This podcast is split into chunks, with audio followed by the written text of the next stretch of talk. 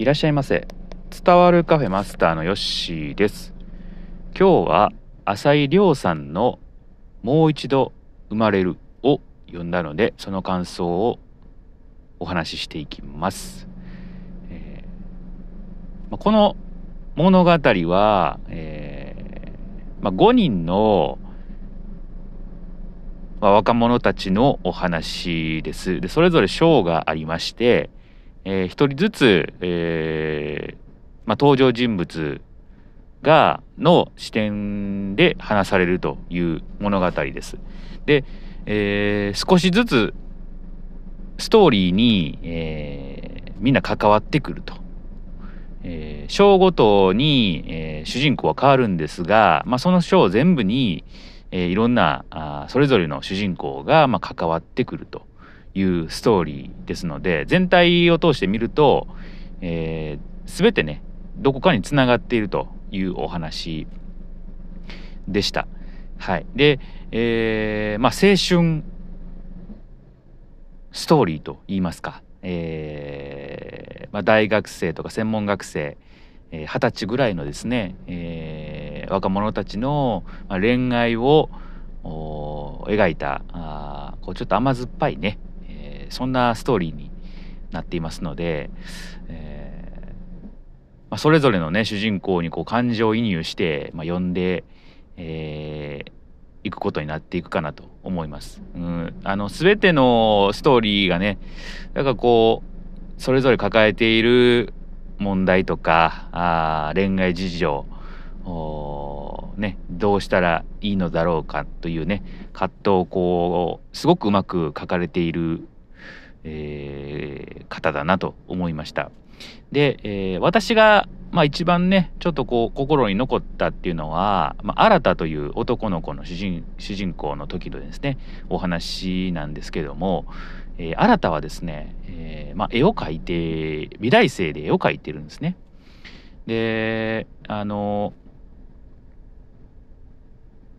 いろんなこう絵を描くんですがまあ先輩にね、えー、まあ新たは人物画像を描くのがいいんじゃないかというふうに、えー、まあ、言われたあこともあって、まあ、人物画像をね、えー、描くようになるんですけれども、まあ、その時に、えーま、画家というのは自分が向き合いたいものを描くのがいいということをね、ま、本の中で出てくるんですが、えーまあ、新たはですね、あのー、声かけた女の子をまず描いていたんですけれども、えまあ、途中でね、え、やっぱり描きたいものって、まあ、その子じゃなくて実はまあ自分の母親お母さんですね、え、と、ま、向き合うことが、ま、必要なんじゃないかということに、ま、気づくというストーリーなんですけれども、えー、まあこれねまあなんで自分がこう引っかかったかというとあのー、まずその僕は画家っていうのが全然絵を描くっていうのがそんなことをやったことがないんで、まあ、そういうこう主人公に、えー、なんかこうなんていうんですかねどういうこう思いなんだろうとかねえー、自分にないものをを持ってる人なんで、まあ、ちょっと興味があったっていうのと、まあ、あとはやっぱり、えー、まあ、自分自身ちょっとこう母親と向き合わなあかんなという思いで日々過ごしているんで、まあ、そういうところもちょっとこうリンクしたというかあ、まあ、そんなところもね、えー、あるかなというふうに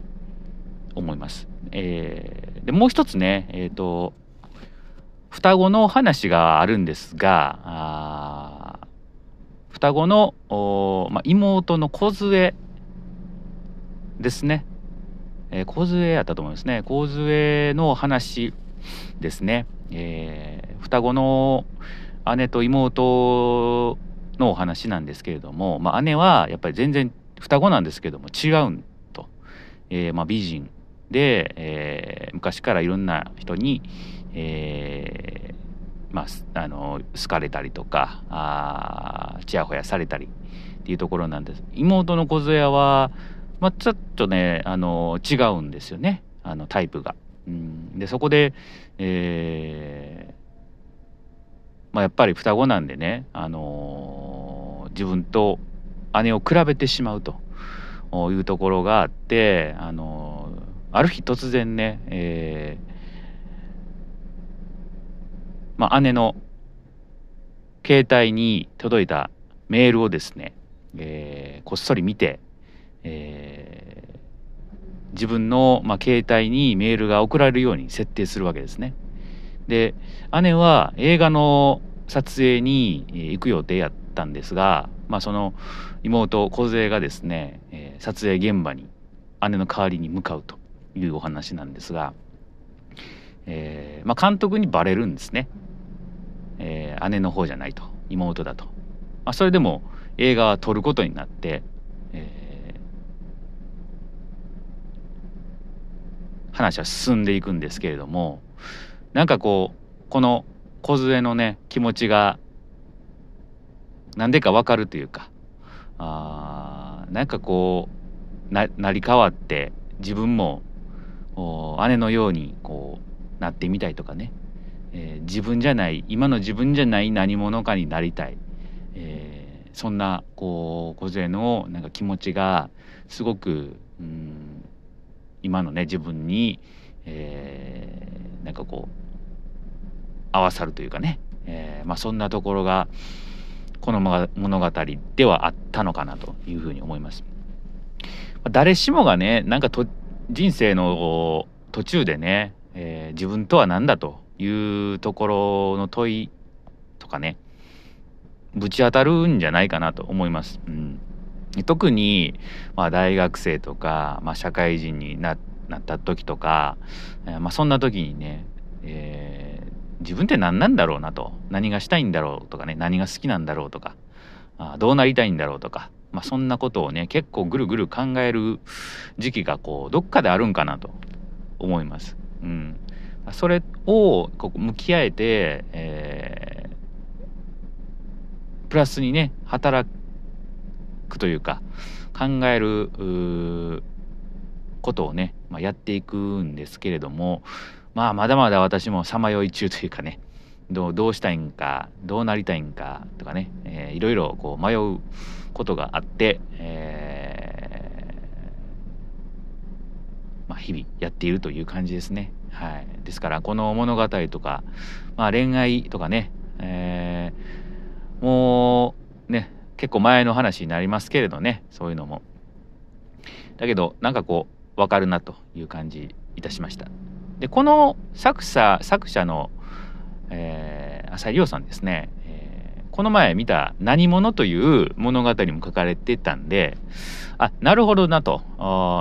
なんかちょっとこう似てますよね何者かになりたい若者たちの、まあ、青春ストーリーみたいなね。あそうかそうかと。